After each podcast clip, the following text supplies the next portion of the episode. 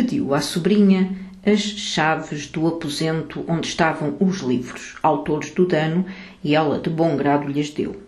Entraram todos no aposento e com eles a ama, e encontraram mais de cem livros grandes, muito bem encadernados, e outros pequenos.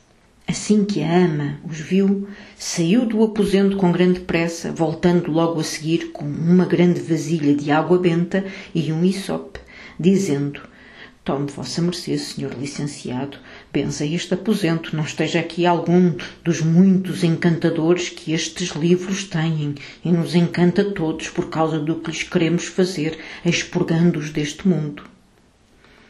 A simplicidade da ama fez rir o licenciado, pediu ao barbeiro que lhe fosse dando aqueles livros, um a um, para ver do que tratavam pois podiam encontrar alguns que não merecessem o castigo do fogo.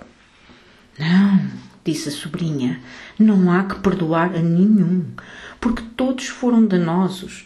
Melhor será deitá-los pela janela para o pátio, fazer uma pilha e deitar-lhes fogo. Ou então levá-los para o corral e fazer ali a fogueira, que ali o fumo não ofenderá. Naquela noite, a ama queimou e abrasou quantos livros estavam no corral e em toda a casa, e muitos houve que arderam, que mereciam ficar guardados em eternos arquivos. Mas não lhe permitiu a sorte e a preguiça do escrutinador. Assim se cumpriu neles o refrão de que pagam os justos pelos pecadores. Um dos remédios que o cura e o barbeiro deram ao mal do seu amigo foi murarem e taparem o aposento dos livros, para que quando se levantasse não os encontrasse. Talvez que, perdendo a causa, o efeito cessasse, e que dissessem que um mago os tinha levado com o aposento e tudo. Assim foi feito, com muita celeridade. Dali a dois dias, Dom Quixote levantou-se e a primeira coisa que fez foi ir ver os seus livros.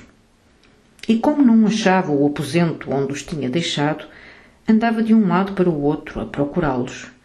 Chegava ao sítio onde costumava estar a porta e tacteava-a com as mãos, volvia e revolvia os olhos por todo o lado, sem dizer palavra. Mas ao cabo de um bom bocado, perguntou à sua ama se sabia em que parte estava o aposento dos seus livros.